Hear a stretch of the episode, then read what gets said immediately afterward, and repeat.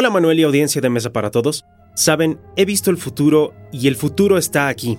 Minority Report, la película de Steven Spielberg basada en un cuento de Philip K. Dick, se desarrolla en el año 2054. En ella, Precrime es un cuerpo de policía especializado en detener criminales basándose en las predicciones proporcionadas por psíquicos llamados precogs que evitan el crimen antes que sea cometido. Pero, ¿y si esta no fuera mera ciencia ficción?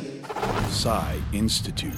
Masterpiece Your Life. En Estados Unidos, jueces de varios estados trabajan ya con una herramienta conocida como Compass, un algoritmo que predice la probabilidad de que un individuo pueda cometer un crimen con ayuda de macrodatos y que se refieren a conjuntos de datos tan complejos que hacen necesario el uso de aplicaciones informáticas no tradicionales. En Chicago, por ejemplo, la policía implementó un programa que se conoce como Lista Estratégica de Sujetos, cuyo algoritmo asigna puntuaciones con base en arrestos previos y otras variables y que identifican y patrones para predecir quién es más probable que use un arma para disparar a otra persona. Sin embargo, casos como el de Eric Loomis, sentenciado a 7 años de prisión en 2013 por eludir un control policial y calificado en alto riesgo de cometer nuevos crímenes, han resultado controvertidos, ya que la evaluación tenía en cuenta su género y perfil racial.